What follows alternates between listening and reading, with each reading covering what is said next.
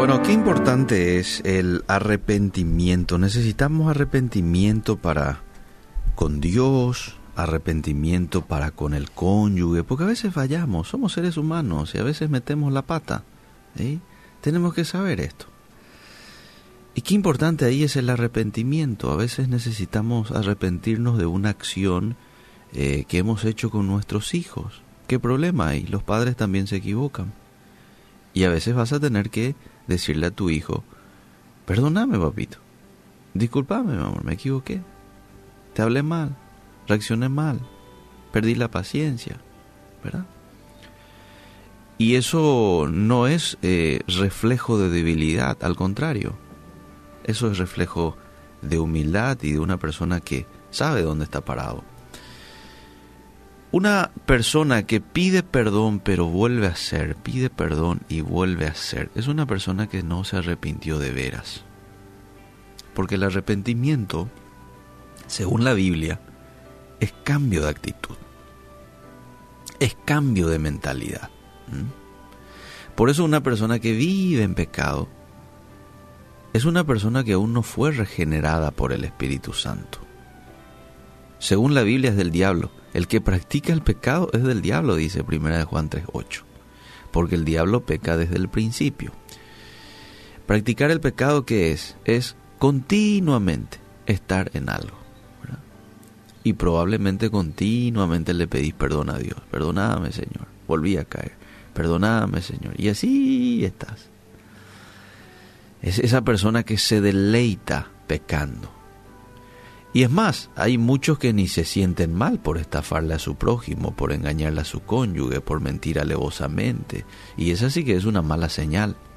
Peor, porque el Espíritu Santo es el que nos convence del pecado. Y si vos no te sentís incómodo al pecar, entonces quiere decir que no le tenés luego. Ahora, si te sentís incómodo, si te sentís mal después de pecar, entonces es el dulce Espíritu de Dios inquietándote. Remordimiento y arrepentimiento son dos palabras diferentes, pero son dos acciones totalmente distintas. Hay mucha gente que lo relaciona y no. Remordimiento es aquella persona que se equivocó, siente dolor por esa equivocación por ese mal actuar, pero no cambia su orgullosa postura. Llora, se lamenta, pide perdón, confiesa su pecado, pero en dos o tres días vuelve a caer. No cambia.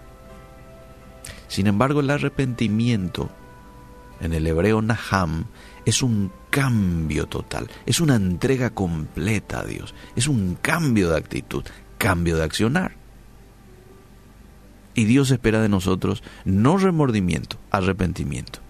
Fíjate el primer mensaje de Jesús al empezar su ministerio, Mateo 4:17, que fue lo primero que él dijo. Y dice el texto, desde entonces comenzó Jesús a predicar y a decir, dos puntos, arrepentíos, porque el reino de los cielos se ha acercado. Lucas 15:10 dice, así os digo que hay gozo delante de los ángeles de Dios por un pecador que se arrepiente. Hay gozo con los ángeles por uno que se arrepiente. Entonces, no hay que engañarse que por repetir una oración rápido, rápido, uno ya es salvo. Esto hay que entenderlo. Hay que hacer frutos dignos de arrepentimiento. Eso era lo que Juan el Bautista le decía a los fariseos y saduceos. Frutos dignos de arrepentimiento, conversión, dejar de hacer lo malo, empezar a hacer lo bueno. Si hasta hoy día venías practicando el remordimiento no más, decile al Espíritu Santo, Señor, genera en mí arrepentimiento genuino él hace ese trabajo. ¿sí?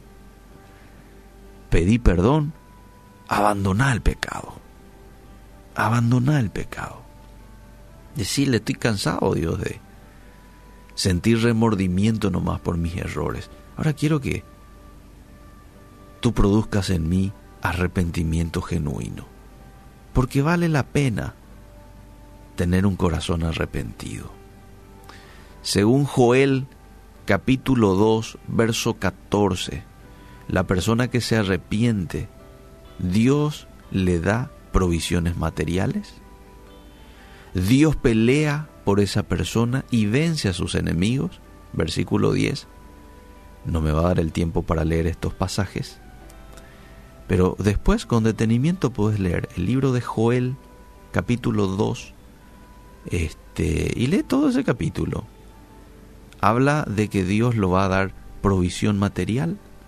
Ese fue un, un mensaje para el pueblo de Israel, está en el versículo 14, Dios va a pelear por ellos, les promete que Él se iba a colocar ahí en el ring y que le iba a dar la victoria frente a sus enemigos, verso 20, y por último les promete restitución, si es que de veras ellos se arrepentían, si es que no solamente lloraban, sino que se rasgaban el corazón y tenían un cambio de actitud, Dios les da esta promesa. ¿De qué necesitas arrepentirte hoy? No sentir remordimiento, arrepentirte. ¿De qué? ¿Algún trato con tu familia? ¿De desplazarle a Dios del primer lugar en tu corazón?